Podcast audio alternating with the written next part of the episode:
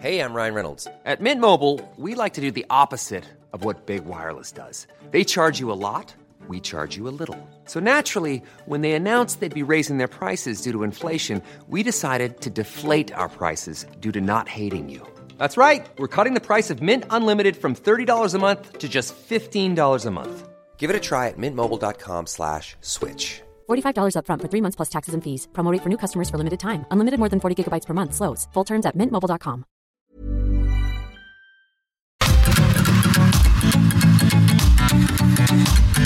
GastroLab es un lugar donde cabemos todos. Aquí encontrarás historia, recetas, producto, materia prima, vinos y un sinfín de cosas que a todos interesa, ya que con cocina y vino se aprende en el camino. Déjate llevar por el chef Israel Arechiga a un mundo delicioso. GastroLab.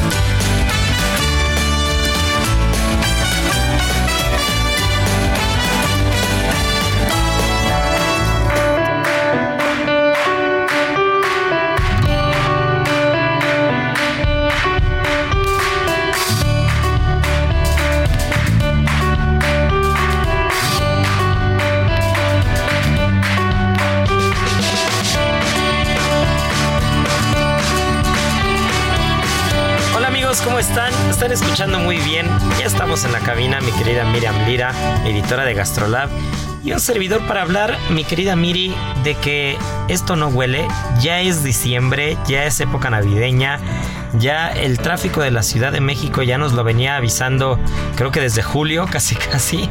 Y este. Y ya no hay marcha atrás. El año ya se terminó. El año está en sus últimas patadas. Pero también está empezando, así como el año está acabando, está empezando nuestra época consentida del año porque las mesas empiezan a llenar de comida, eh, las casas empiezan a llenar de gente, empiezan las posadas, ya empieza a oler a ponche por todos lados, a ponche con piquete, porque eso sí no puede faltar. Qué rico es un, un ron bien, bien añejo, así, pero evidentemente todo con medida, nada con exceso. Aparte yo soy pésimo para los destilados, pero un ron añejo así, un par de gotitas en un ponche bien hecho, con guayaba, con tejocote, con jamaica, con manzana. Ya después nos pondremos a entrar en polémica de qué si le ponen al ponche y qué no le ponen al ponche, pero ya todo eso, todo eso ya está aquí. Y hablando de mesas, de mesas llenas de comida, hablando de mesas bien bien decoradas, hablando de mesas que tienen mucho color, eh, porque qué importante es lo que se comunica en una cena a través de la mesa.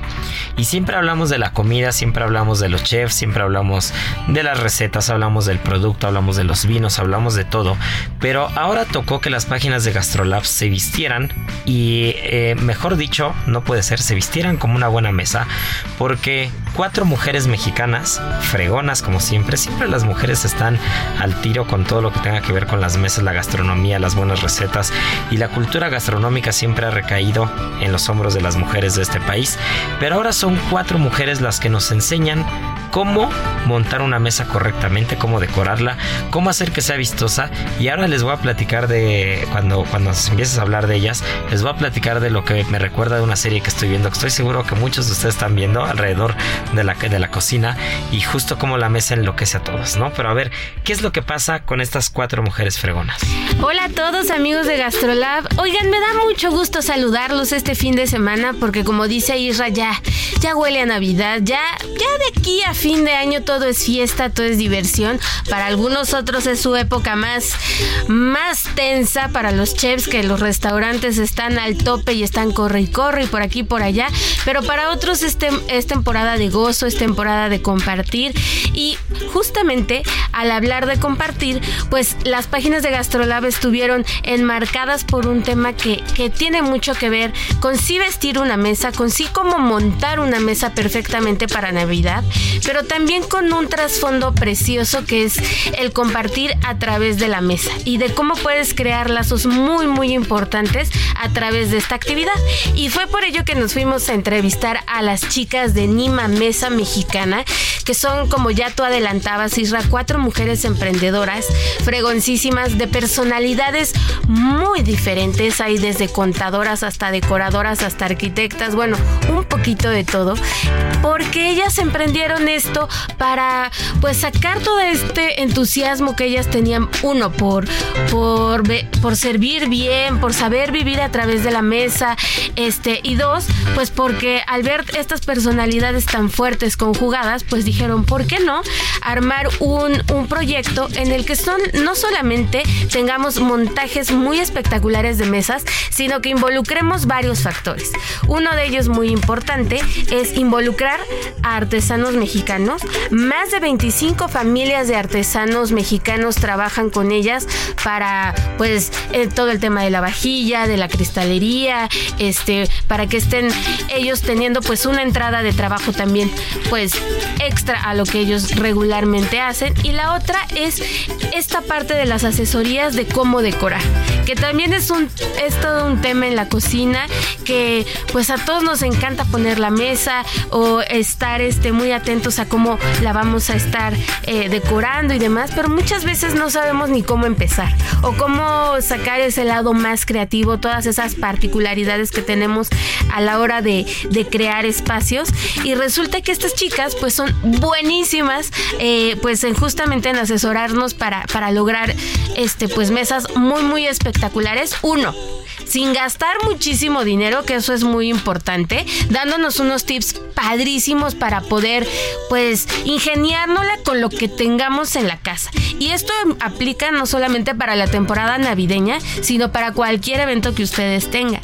Dos, como les decía, apoyar a artesanos mexicanos. Tres, pues explorar pues todo este estos factores que tenemos a la hora de decorar y que no nos quedemos con las ganas.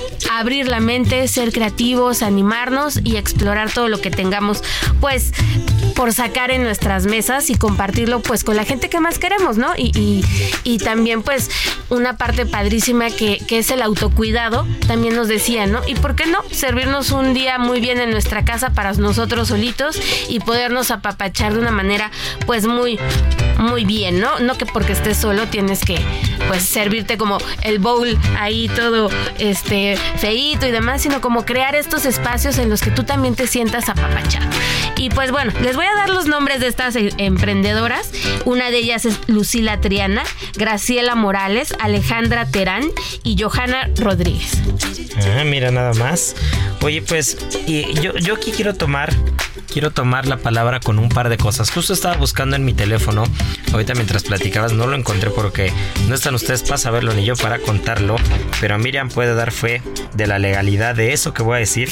Pero Soy tengo, el interventor. Tengo 177.650 wow, fotos. ¿Por? Entonces, de los últimos cuatro años, no, 177 mil. Y, siempre se me complica mucho encontrar la foto, pero eh, la foto la que busco, no, no la encontré, pero eh, ya, se los voy a platicar porque quiero tomar un par de cosas que, que son de mucho valor hablando del tema.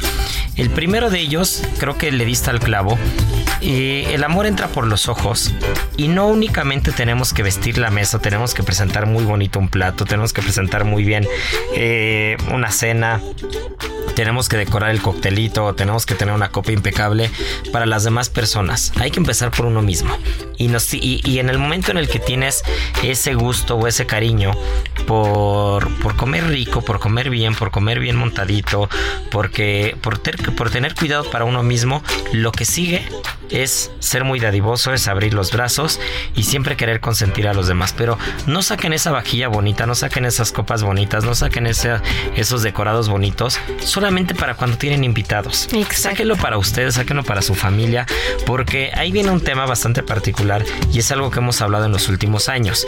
Las redes sociales, para bien y para mal, muchas veces para bien, gastronómicamente hablando para bien, pero a veces en tema de competencia, en tema de ego o en tema de, incluso de presión de ver una vida que es falsa a través de las redes sociales, porque no siempre es verdad lo que uno ve, muchas veces es falso y, cuando uno ve las cuentas de expectativa contra realidad, pues claramente a veces uno se siente apachurrado, se siente como que no tiene lo suficiente o no vive lo suficiente o no tiene la mejor vajilla cuando ve tantas cosas en Instagram o en otros lados. Pero claramente eh, el factor redes sociales llegó para bien en el tema gastronómico porque nos acercó a un clic de distancia, nos acercó a una pantalla de distancia a poder ver muchas cosas que se hacen en otros lados, que se hacen en otros restaurantes, cómo decorar mesas, cómo decorar platos, cómo trabajar ciertos productos y eso evidentemente hizo que el nivel subiera. Eso hizo que tuvieras, que ya no tuvieras que, salir del país, que tuvieras que viajar a un restaurante a Francia o a Austria o a Alemania para ver cómo se decoraba un plato allá o comprar libros para poder ver. Y es muy sencillo tener acceso a la información, ¿no? Y eso evidentemente, tanto para el montaje de las mesas como para el montaje de los platos, como para una experiencia integral hablando estéticamente, claramente te ayuda, te ayuda a tener un marco de referencia más amplio. El problema viene cuando lo haces únicamente por eso o con ese fin.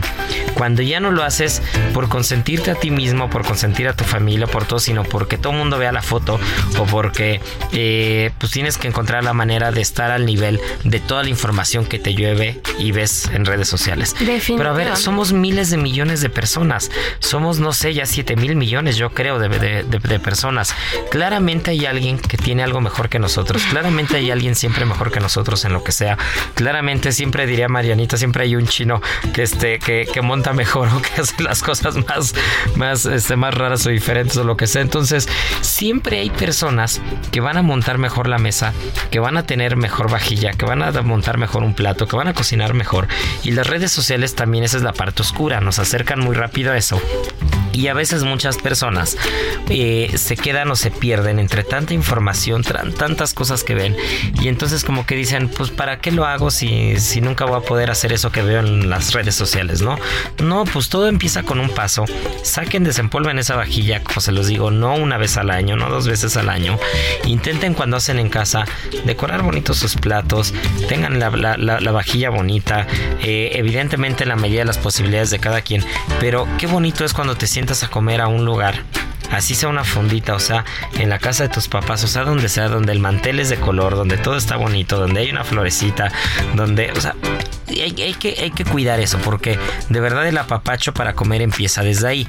Y ahí es donde creo que estas cuatro eh, diseñadoras de mesa, eh, porque creo que es lo que, creo que es lo que son esas cuatro diseñadoras de mesas, te enseñan a que no únicamente con cosas caras, sino también con cosas accesibles, puedes hacer o puedes vestir una mesa de manera impresionante, ¿no? Completamente. Y ya no lo decía también la semana pasada Quique da Costa en la entrevista que tuvimos con él, este chef de súper renombre, que el primer sentido que llega siempre es la vista. Mucho antes que el olor incluso, ¿no? O que obviamente los sabores. Entonces, cuando tú tienes un montaje lindo, cuando tú presentas un, un plato bonito, pues ya desde ahí cambia toda tu experiencia, que tiene mucho que ver con lo que tú dices. Y específicamente con ellas, justo este punto es importantísimo porque nos decían, a ver, ¿cuántas veces no te limitas de invitar gente a tu casa porque nada más tienes cuatro platos? Y cuatro platos más hondos y tres tenedores y tres tenedores de diferente color.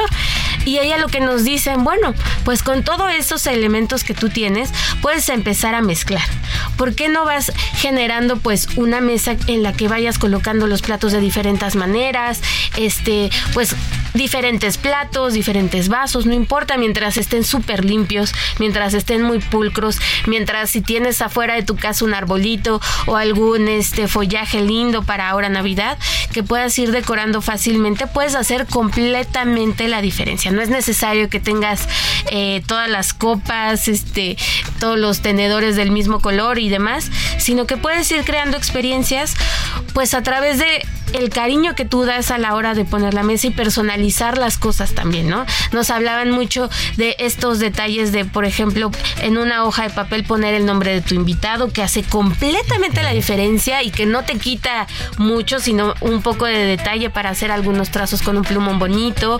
Este, nos hablaban, por ejemplo, de definir el menú, cosas ya más técnicas, ¿no? Que te van a ayudar mucho a hacerte la vida más fácil, definir el menú desde el principio y el número de invitados, porque nunca falta que, híjole, este, se me olvidó fulanita y pues ya se quedó sin espacio, ya no pusimos la silla y entonces tienes que mover ahí a la mera hora todo o a la hora de cómo vas a servir, a cuánta gente no le ha pasado que por ejemplo quiere hacer el pavo lo pone en una charola gigante y el pavo no entra al horno. Hasta en esas cosas, ¿no? O, o, cuando ya lo vas a servir, pues no cabe en la mesa de tanta cosa que pusiste en la mesa. Entonces te, te dicen, no, pues tienes que tener tu mesita de apoyo al lado, que no te quita como mucho, como es más planeación. Claro. Y, e ir vistiendo también esos espacios, porque luego también cuando las típicas cenas de Navidad, que la mesa está perfecta, hermosísima y al lado todos los refrescos tirados por todos lados en el piso y como que rompe un poquito como la estética, entonces ellas te dan unos tips buenísimos como para que todo quede perfecto, para que tengas tu mesita del vino o tu mesita del café, para que disfrutes. Porque otro factor que nos decían es cómo sufre el anfitrión cuando llega la hora de, la cena. El, típico de las mamás en, en, las fiestas navideñas que no salen de la cocina o que no se pueden ir a bañar o arreglar porque todo el día están cocinando. Entonces, ellas te ayudan a hacer hasta toda esta planeación así de, a ver, un día antes de tu evento, saca todos los elementos que vas a usar. Saca todo del horno, por amor de Dios. Saca todo del horno. Hasta los platos y tenlos así como, como listos, ¿no? ¿Qué voy a usar? ¿Qué no voy a usar? Porque es un corre y corre el día de las fiestas, que no tengo plato hondo, que no tengo vasos, que no tengo jarra, que córrele por el pan, hasta esas cosas, ¿no? Como planear este de último momento. Y pues ellas tienen como este timing muy, muy preciso como para hacerte un listado. Incluso nos hicieron un decálogo padrísimo, ah. como para que puedas armar tu evento y, lo disfrutes, que eso también nos dicen. A ver, bueno, ya estás en el evento y todo salió mal, pues es lo que salió, ya disfrútalo. O sea, no hay nada peor que ver un anfitrión estresado y enojado porque no salió el pavo, porque no está el plato, porque no están las pues mientras, mientras vas sacando el decálogo, ahora sí ligó el comentario anterior porque ya encontré la foto. ¿A dónde iba con la foto? Una de las cosas que decía, una vertiente era el tema de las redes sociales. Pero la otra vertiente, que es lo que va ligado a la foto, porque decía que eran dos cosas que, que son muy importantes en los últimos tiempos y que definen mucho también el tema de la mesa, la decoración y todo en las casas o en las mesas, es que se está eh, volviendo a tomar el valor que le corresponde a la artesanía mexicana. Uy, sí, importante. Entonces, eh, justo ya encontré la foto porque caminando por San Ángel el fin de semana, hace un par de fines de semana, encontré una tienda que vende productos de una marca llamada Maestras Artesanas. Mm, Entonces, justo esta es la, esta es la imagen. Mira, aquí la, la, foto es de, de unos cojines, ¿no? Entonces, esta tienda de maestras artesanas lo que hace es reunir a, tal cual como el nombre lo dice, a maestras artesanas de diferentes comunidades, de comunidades de Chiapas, de Guerrero, de Oaxaca, y acercan sus artesanías, evidentemente a un mercado más extranjero, un mercado que también puede pagar un valor más alto, pero es importante mientras se haga comunidad y mientras se revalorice el tema de la artesanía. Entonces, yo me acuerdo porque compré unas servilletas, yo compré unas servilletas en ese momento, justo pensando en eso, en si hacía una cena de Navidad, una cena de Año Nuevo, alguna cosa, tener artesanía mexicana que le dé valor a los pueblos, a las artesanas y que me ayude a vestir la mesa, ¿no? Entonces, creo que, creo que esa es la otra parte que, tiene mucho valor y que en la mesa, pues, eh, se, puede, se puede darle un sello y un giro diferente. Pero bueno, nos quedan un par de minutos, ¿por qué no nos echas el decálogo? Y nos vamos a comerciales porque como siempre nos ponemos a chacotear y nadie nos calla. Obviamente tienen que ir a verlo detalladamente porque está especificado muy bien en gastrolabweb.com, pero ahí les van los pasos. Paso número uno, define el menú y el número de invitados. Paso número 2. Elige el estilo de la mesa. Va a ser formal, va a ser informal y atrévete a mezclar todo lo que tengas. Paso número 3. Selecciona tus vajillas, sean parejas o disparejas. Paso número 4. Ve qué centros de mesa vas a utilizar y tus decoraciones. Si vas a usar follajes, si vas a cortar florecitas, si vas a hacer lo que quieras. Y muy importante, no los hagan muy altos porque luego también tapan la visibilidad del que está enfrente y nadie puede platicar. Paso número 5 personalización y detalles. Lo que les decíamos de los identificadores con nombres, algún detallito, una cartita, algo. Servilleteras y textiles, tenerlas listas y muy bien, muy bien decoraditas. Hay muchas maneras de doblarlas para que se vean bien bonitas. Paso número 7, no es necesario un gran gasto. Lo que les decíamos con lo que tienen, eh, combinar, utilizar este elementos que tengan en casa. Paso número 8, la variedad en la mesa, este, qué tipo de, platillos van a servir, tener sus mesitas de apoyo para que les ayuden. Paso número 9, todo listo un día antes para que no corran y estén este, sabiendo en qué plato va cada platillo y demás. Y paso número 10, atrévete a ser creativo y disfrutar tu evento. No hay nada peor que un comensal y un anfitrión estresados. Aprende a estar y a disfrutar el momento. Bueno, pues amén. Ese es el decálogo de la buena mesa. Y el decálogo de Gastrolab es del 1 al 10 disfrutar la comida, disfrutar la compañía, comer muy bien e irnos a comerciales porque producción ya nos está viendo feo. Ya nos dijo, ya, ya, córtenle, córtenle porque ustedes no se callan. Pero volvemos a la segunda parte porque tenemos mucha información. Marianita tiene el sabor oculto con el Bok Choy. Tenemos un premio bastante particular, los 50 Best, que tenemos que acabar de platicar de ello. Y muchas cosas más. Esto es Gastrolab, no se nos despeguen.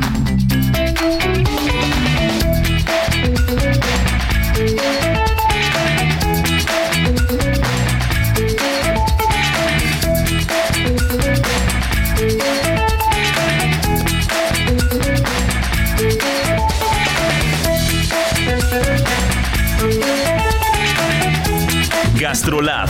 Historia, recetas, materia prima y un sinfín de cosas que a todos nos interesan. Les voy a enseñar cómo hacer un jamón cocido en el horno, que si no les gusta comprar los jamones comerciales o si prefieren hacer uno diferente con más especias o con su toque muy particular, pues esa es la oportunidad para hacerlo. ¿Y dónde más si no es en gastrolabweb.com donde veo todas estas recetas? Los ingredientes del jamón cocido son evidentemente la paleta del cerdo, más o menos con 5 kilos será suficiente, un poquito de agua y vinagre para dejarla remojar en salmuera al menos toda la noche, 5 dientes de ajo, una pieza de cebolla y para el glaseado porque recordemos que una cosa es la paleta de cerdo y otra cosa es la costra que se le forma en la parte de afuera. Y este glaseado lo vamos a hacer con mostaza seca, semillas de mostaza, 260 gramos de azúcar morena, 3 cucharadas de vinagre de manzana, 10 clavos de olor, una ramita de canela y es muy importante que para hornear y no se nos pegue en la bandeja tengamos unas rebanadas de naranja o de piña. Ahora sí, con todos estos ingredientes en gastrolabweb.com diagonal recetas pueden seguir el paso a paso. Gastrolab, el lugar donde cabemos todos. Vamos a una pausa y regresamos.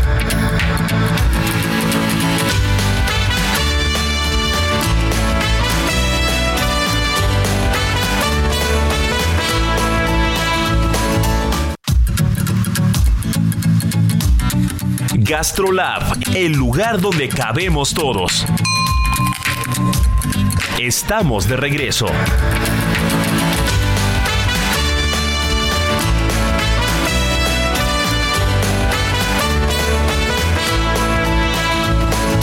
Gastrolab.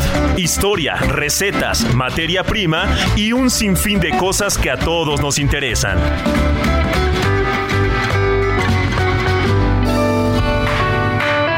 Saben que echándole ojo a la página de Gastrolab, gastrolabweb.com, siempre me encuentro con recetas buenísimas y no sé si ustedes saben preparar bollos de leche, pero si no, hoy es el día. ¿Cuáles son los ingredientes? 7 gramos de levadura instantánea, media taza de leche, 50 gramos de azúcar, un poquito de sal, una pieza de huevo, 25 gramos de mantequilla, no margarina y 330 gramos de harina. ¿Qué es lo que vamos a hacer? Juntar la levadura con la leche tibia, harina y azúcar para activarla. Una vez que está ligeramente espeso, vamos a reservar. Por otro lado mezclaremos la leche, el azúcar, la sal y el huevo y lo vamos a batir muy bien. Después agregamos la mantequilla a temperatura ambiente es fundamental y una vez que se haya incorporado seguimos amasando muy bien, cortamos en trozos pequeños, boleamos y vamos a dejar que duplique su tamaño. Ahora si horneamos a 180 grados de 15 a 20 minutos y ahí tenemos nuestros bollos de leche espectaculares para cualquier comida. No hay amor más puro y sincero que el de un cocinero.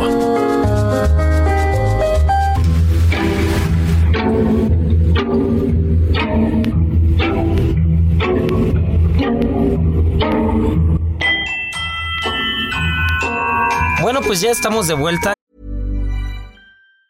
Hey, it's Ryan Reynolds and I'm here with Keith, co-star of my upcoming film If, only in theaters May 17th. Do you want to tell people the big news?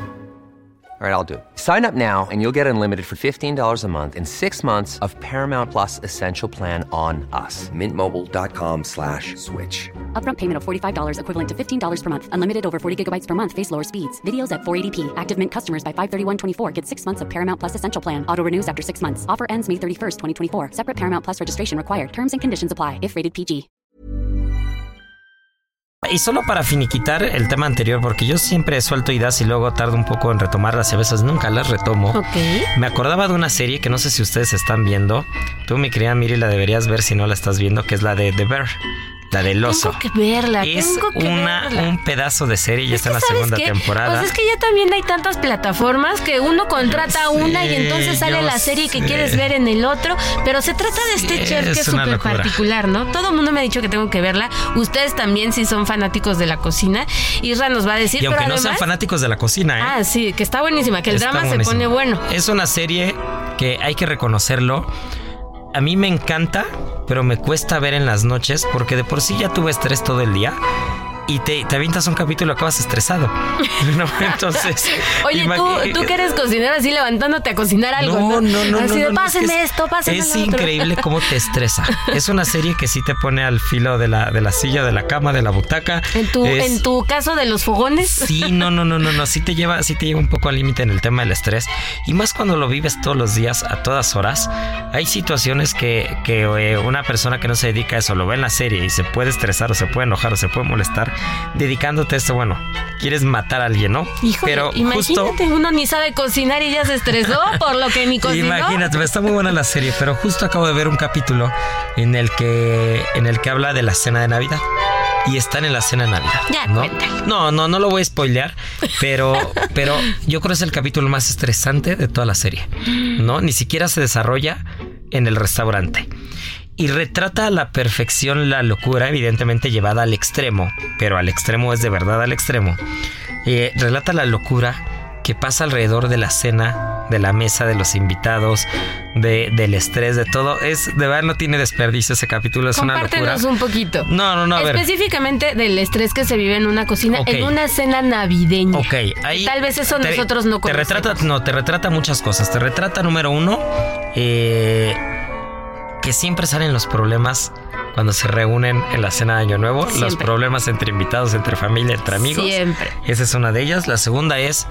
eh, aquí está llevado al extremo porque, al extremo porque evidentemente eh, hay algún tema hay algún tema de alguna enfermedad y alguna adicción al alcohol en este caso de la mamá del protagonista, pero ella está haciendo la cena y, y no deja que nadie se meta a ayudarle, no permite la ayuda, pero se queja que nadie le ayuda, pero eh, se estresa a un nivel impresionante y, y la cena es un desastre. Es un desastre, es una locura. Siempre cocina lo mismo. Los invitados se quejan de eso, pero nadie le puede decir nada. Pero ella enloquece, pero ya está totalmente tomada cuando está haciendo la cena. Y entonces es un drama, es un drama que solo de ver el capítulo se te quitan las ganas de hacer cena de Navidad. Yo creo ¿no? que ese, ese, ese escenario resuena en muchos oídos de, de todos nosotros, ¿no? Porque yo creo que ninguno de nosotros somos ajenos a haber tenido una Navidad de horror. Que desde que llegas es así, híjole, yo me quiero ir. Porque la tía imprudente, porque el sobrino lloró. esas tías siempre. Porque algo salió mal, porque la mamá está estresadísima cocinando. La verdad es que aunque pudiera ser un, un escenario muy particular, yo creo que mucho del éxito de esta serie es que engloba como situaciones que todos podemos identificarnos Sí, un definitivamente. poco. Y sí, la cocina es ese lugar en donde todos tenemos algo en común. Cocines o no cocines. Así No, te y- pongan a partir el pan, ya eres parte. Y siempre acabas en la cocina. En todas las reuniones siempre, siempre inician o acaban en la cocina. Pero uno de los consejos que yo les puedo decir desde este lado, desde alguien que, que está todo el día cocinando y que también en algunas cenas o en algunas cosas, pues también se mete a cocinar. No, o sea, me encantaría llegar a la cena de Año Nuevo, Navidad y nunca cocinar. Este, pues bueno, normalmente me cocina mi mamá, pero, pero también cocino yo y hago algunas cosas. Pero uno de los consejos que puedo dar es la primera de ellas es el consejo más irreal y más tonto que pueden escuchar, pero de verdad no se estresen. Entiendo que es imposible, es como cuando a mí el trabajo me dicen no te estreses, no, pues es imposible, no hay manera. Pero, pero en una cena sí hay manera. En una cena sí hay manera de no estresarte y es teniendo claro desde el inicio qué es lo que vas a hacer, cómo lo vas a hacer y los alcances de qué sí puedes hacer y qué no puedes hacer. Claro. Si eres autocrítico y te paras tres minutos a respirar, a diferencia de un servicio en un restaurante, tú no puedes controlar que la gente llegue al mismo tiempo, ¿no? Que la gente te pida cosas raras, que te pidan una combinación de platos que te puede tirar a la cocina. El estrés en un restaurante no lo puedes, no lo puedes evitar.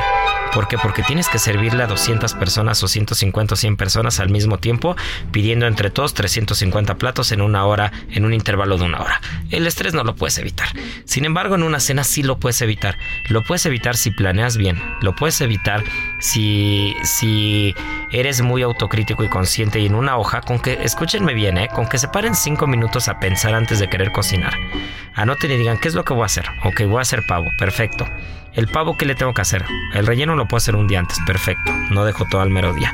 La salsa la puedo hacer un día antes, queda mejor recalentada. No me estreso. El pavo sí lo tengo que hornear al momento. ¿Cuánto tiempo va a tardar el pavo en el horno? Tres horas, perfecto. El horno lo precaliento una hora antes y no estoy corriendo con que está frío el horno y no se calienta correctamente.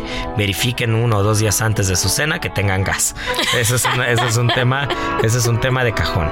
Después, la mesa es pequeña o es grande. Family style. Tampoco tienes que ponerte a sacar 18 platos en platos al mismo tiempo.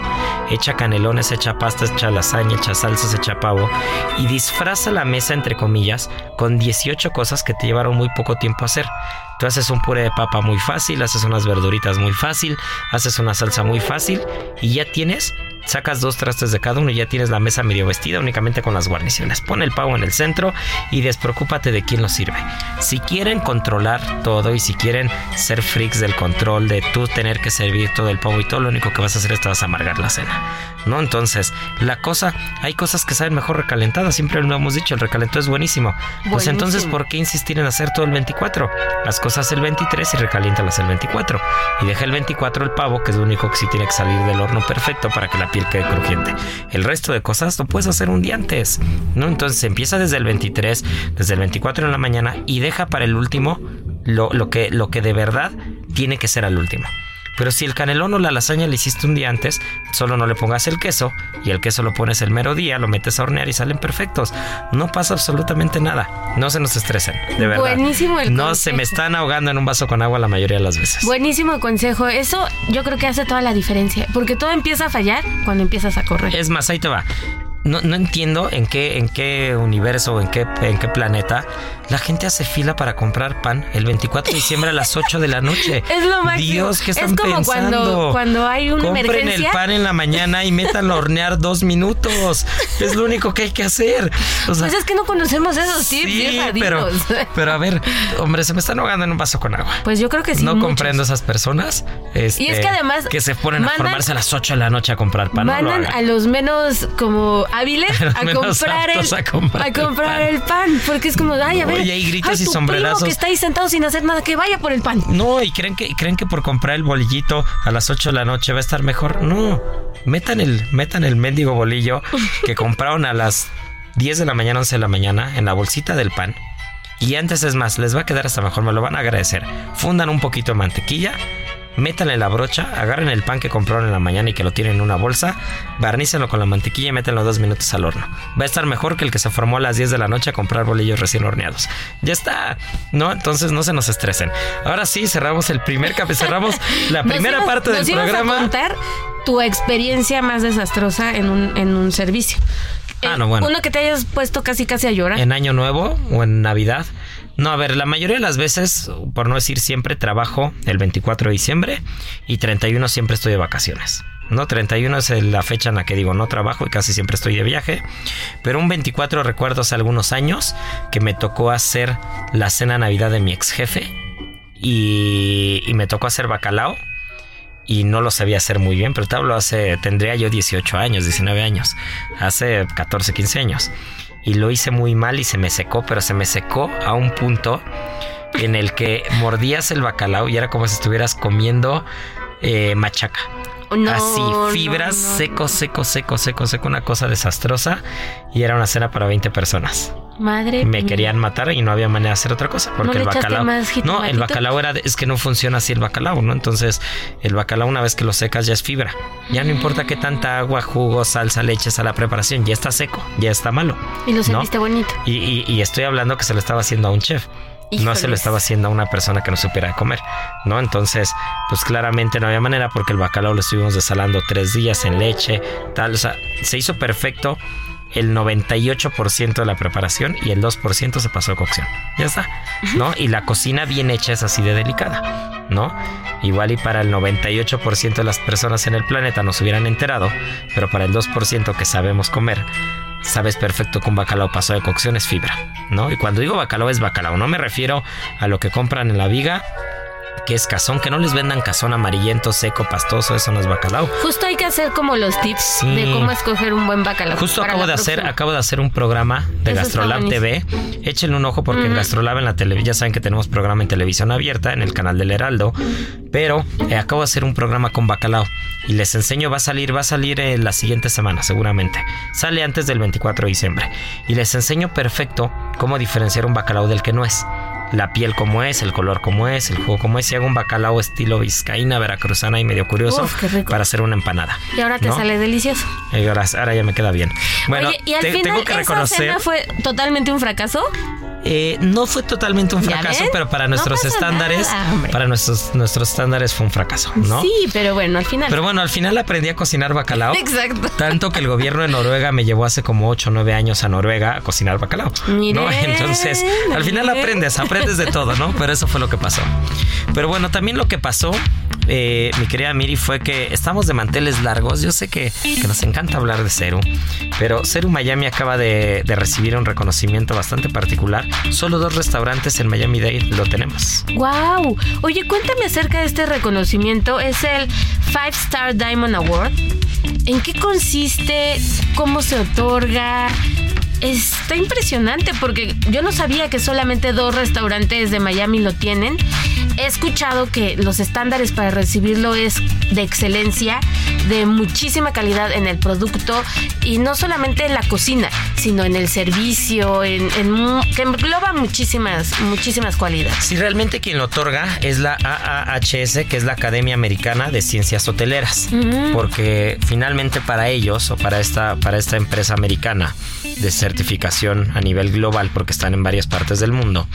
Eh, claramente la hotelería, cuando decimos hotelería no se imaginan únicamente hotel, sino nos referimos a, al, servicio, de la servicio de la hospitalidad, es correcto, muy bien dicho. Eh, es una ciencia, es una ciencia porque tiene tiene como muchas aristas, ¿no? Tiene como muchas, muchos rubros o muchos brazos. Tienes partes técnicas, tienes partes operativas, tienes partes de manual, tienes partes artísticas, tienes partes que están probadas, ¿no? Entonces, eh, esta academia, esta academia americana, justo lo que hace es determinar de, de, diferentes maneras, tanto de, una, tanto de una inspección visual como una inspección comiendo, como una inspección dentro del restaurante, como una inspección de los procesos, del servicio, de todo, que seas un restaurante con excelencia, o seas un hotel con excelencia, o seas un centro de hospitalidad con excelencia, que, que permita que lleves el nombre o la certificación de ellos, ¿no? O sea, es una, es una, es una academia que, que tiene que verificar por todos, por todos lados que todas las aristas del restaurante o de la hospitalidad dentro de tu restaurante están cubiertas, ¿no? Que el servicio es muy bueno, que el servicio del vino es impecable, que la carta de vinos está perfecta, que la cristalería está bien puesta, que la vajilla es perfecta, que la carta está equilibrada, que el restaurante tiene calidad en todos los, en todos los aspectos, que lo mismo tiene calidad un lunes en la noche, que es muy tranquilo el restaurante, que un viernes en la noche, que hay gritos y sombrerazos para entrar. O sea, es, es, es una academia que se, que se fija sobre todo en Estados Unidos, porque entiendo que estuvieron en México algunos años, después se fueron durante la pandemia, no sé si ya volvieron. En México había pocos restaurantes que, estaban certificados por ellos, pero eh, son sobre todo en Estados Unidos al ser una academia americana, se fijan que el nombre realmente valga la pena. ¿no? Que el restaurante, es más, este es una certificación que evidentemente tienes que pagar para que vayan a revisar y, e incluso con todo y eso, la mayoría de las veces no aceptan ir a algún restaurante o no aceptan auditar ningún restaurante que tenga menos de un año o año y medio abierto. Y eso la mayoría, es muy impresionante. Eso fue, sí, con ocho meses. menos. Con ocho meses la tuvimos, ¿no? Entonces, claramente Ceru si es un restaurante, Ceru Miami es un restaurante fine dining que está hecho y estructura, desde el inicio con, con un estándar muy alto en cuanto a servicio, en cuanto a calidad, en cuanto a nivel, en cuanto a atención, en cuanto a comida, en cuanto a pero no es sencillo, ¿no? No es sencillo porque aparte si, si tú decaes en calidad o algo, no hay manera que el siguiente año te lo otorguen, ¿no? Entonces, si es un tema de, de manejar el estándar, hay una ceremonia muy protocolaria, muy bonita, en la que dan pines, en la que te dan un pin que habla de, de la academia, un pin que tienes que, en palabras de ellos, pues que tienes que defender con calidad en la hospitalidad y es un pin que no únicamente se otorga al gerente, ¿no? O al chef, sino que se otorga a, los cocineros, se otorgan a los meseros, a los jefes de piso, a los jefes de área y, y es un pin que te habla de, de que tienes excelencia, que tienes las cinco estrellas, ¿no? De, de, la hospitalidad, ¿no? De eso, básicamente de eso se trata, ¿no? Y claramente, como lo digo, pues tienes que cubrir todo, ¿no? No solamente es tener un restaurante arquitectónicamente hablando bonito, ¿no? Tener una carta decente. Son muchos rubros de excelencia que tienes que cubrir, que tienes que cumplir todo el año. Fíjate que me, me encantó ese detalle del PIN, porque es un reconocimiento que muchas veces se queda en la figura más este, pública, digamos, de un restaurante, ¿no? Que puede ser el chef o el gerente o el dueño del, del restaurante, ¿no? Y el hecho de que esta academia abra este espectro a, pues a dar ese reconocimiento a toda la gente que pertenece es súper valioso. Porque todos tienen ese momento en el que pasan, lo reciben, se lo colocan muy, muy este, delicadamente y es como incluso la frase que les dicen, ¿no? Es como bienvenidos a la excelencia. Es como muy motivante. Entonces me imagino que todo el equipo allá de estar, pero así como pavo real. Sí, la verdad es que estamos muy contentos y estoy seguro que es el primero de, de muchas certificaciones y muchos premios. Que y de muchas estrellas también. Pues ojalá algún día, ¿no? Algún día. Yo creo que ser un Miami sí es un restaurante que podría, que podría aspirar a eso, ¿no? Justo fuimos a meter el nuevo menú de degustación también. Este fue un viaje de tres días, ¿eh? Wow. Ir y venir y en tres días sacamos el menú de degustación con maridaje. Una cosa espectacular. Ya irán, ya irán escuchando muchas noticias, estoy seguro. Pero hablando de noticias y de excelencia, pues se dio a conocer ya la lista del 50 Best Latinoamérica. Sí. Y México pues quedó muy bien parado como siempre. Tengo que decir un comentario. Échalo. Que lo voy a hacer. Este, ya saben que nos encanta la polémica en este programa. Y, y yo creo que que de alguna manera como que todo el mundo quedó muy contento, uh -huh. todo el mundo como que quedó muy tranquilo, muy estable, porque pues, los primeros seis lugares o siete lugares son seis o siete países diferentes, ¿no? Exacto, y Ajá, además como que, que, como que se repartió, como que se repartió el pastel, sí, ¿no? Como que bien, dijeron, a ver, está Perú, perfecto, está Brasil, perfecto, está, está México, México, perfecto, está Colombia, perfecto, está Argentina, está tal, y entonces como que se repartieron muy bien los lugares al inicio y dijeron todo el mundo está contento, ningún restaurante está por encima de otro en los primeros cinco, seis, siete lugares. Ahora sí ya como que todos contentos y viene la lista. Y sorprendió mucho Fauna. Sorprendió muchísimo porque la verdad es que sí estábamos muy acostumbrados a que en este tipo de listados se repitieran, ¿no? Mucho ciertos lugares. Y, y nosotros en México estamos muy acostumbrados a escuchar siempre en las listas Puyol número uno o, o muy cerca de los número uno, Quintonil muy cerca de los número uno. Y ahora encontrar al restaurante Fauna en Valle de Guadalupe en el puesto número 5, desbancando a todos estos gigantes, pues una gran sorpresa. La verdad es que sus chefs, David Castro y Maribel Aldaco, que fue nombrada además la mejor chef repostera de América Latina, dejó a todo mundo con el ojo cuadrado. Y la verdad es que está perfecto, porque de eso se trata también la gastronomía, de darle rotación, de darle movilidad, de que talentos que, que van luchando y que van forjándose, pues tengan esta oportunidad de estar destacando impresionantemente. Otra parte que a mí me gustó muchísimo es que ahora ya se implementó en la lista que si tú ya ganaste el primer lugar, ya no puedes estar en los primeros. Porque todo el mundo decía, claro, va a ganar Virgilio Martínez otra vez con el número uno, como vimos también en The Best Chef, que les contamos hace también unos programas que repitió este el gran Davis Muñoz, bueno, que lleva repitiendo tres veces seguidas como mejor sí. chef del mundo, pues ya no iba a ser una sorpresa. Entonces lo que hicieron este año fue que elevaron al restaurante central de Virgilio Martínez a Best of a, the Best. Al Olimpo. Al Olimpo de los restaurantes y él ya no puede volver a ganar lo cual me parece muy bien. Por otro lado, digo, bueno, si mantienen la excelencia y demás, pues un poco injusto también. O deberían dejar pasar algunos añitos para que vuelva a competir. No lo sé, no sé cuáles sean también bien bien sus parámetros, pero quedó otro peruano en el número uno. Uno que seguramente tú conoces bien. Sí, ya tuve oportunidad de comer ahí, Maido, de Micha. Y, y, es definitivamente uno de los mejores restaurantes que es más, yo lo puedo decir abiertamente, me parece que no tiene absolutamente nada que hacer central alrededor, eh, contra, contra Maido. Wow, así de plano. Si, si yo tuviera que evaluar, si yo fuera el que evalúa con lo que yo he comido, que he comido en los dos restaurantes, yo diría que Central no entra ni de chiste en el top 10, pero que Maido se merece el número uno definitivamente. Ya van varias personas que me hacen ese comentario. Y yo ¿eh? también tengo muchos amigos peruanos que me han dicho exactamente lo mismo, que, que Maido les ha sacado hasta lágrimas comiendo wow. y que Central finalmente es un estilo de cocina más académica tal vez sí más más más de nicho uh -huh. más de más de, de, dar a entender o de dar a conocer lo que es la gastronomía peruana desde un punto de vista digamos de las altitudes sí, que ellos manejan en el no mundo. pero digamos como más pues sí, más académico probablemente uh -huh. de alguna manera, pero no en tema de sabor. Definitivamente no te comes a Perú yendo a comer, yendo a comer a yendo a comer a Central, pero yendo a comer a Maido con esa cocina, con esa cocina Nikkei, con esa cocina espectacular. La verdad, aparte el restaurante es precioso. Sí creo yo que Maido es un restaurante, yo me atrevería a decir que está dentro de mi top 5 en el mundo. No Definitivamente Maido sí, ¿no? Qué rico, pues ya y Central sabemos. no estaría para mí ni en mi top 100. Entonces, pero es un tema personal, ¿no? Finalmente, y lo mismo dirán muchos de México y lo mismo dirán muchos de otro lado.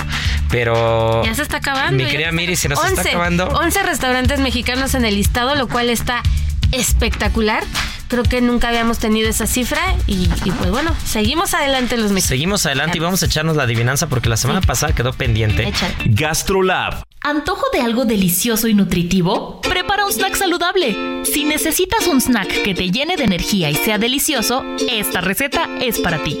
Utiliza cacahuate, chocolate, manzana y plátano, que por su valor nutricional te ayudan a mejorar la memoria, son antioxidantes y están llenos de vitaminas, dándote ese punch que necesitas para tu día. Aprende a preparar este delicioso snack en las redes sociales de GastroLab en Adicción Saludable, porque la comida rica no tiene que ser aburrida. Vamos a echarnos la adivinanza esta semana. Que nos digan cuál fue, hablando del 50 Best Latinoamérica, cuál fue el, el restaurante nuevo que entró en la lista. Nuevo restaurante mexicano que entró en la lista que no había entrado el año pasado. Así que ya saben, arroba Israel Arechiga, arroba Israel a r e t x i g a Y bueno, pues mi querida Miri, se nos fue el tiempo, pero esto es Gastrolab. Muchas gracias por escucharnos. Y ya saben que tripa vacía, corazón, corazón sin, sin alegría. alegría. Aquí concluye otra emisión más de Gastrolab, el lugar donde cabemos todos. Déjate llevar por el chef Israel Arechiga a un mundo delicioso. Una emisión de Heraldo Media Group. Gastrolab.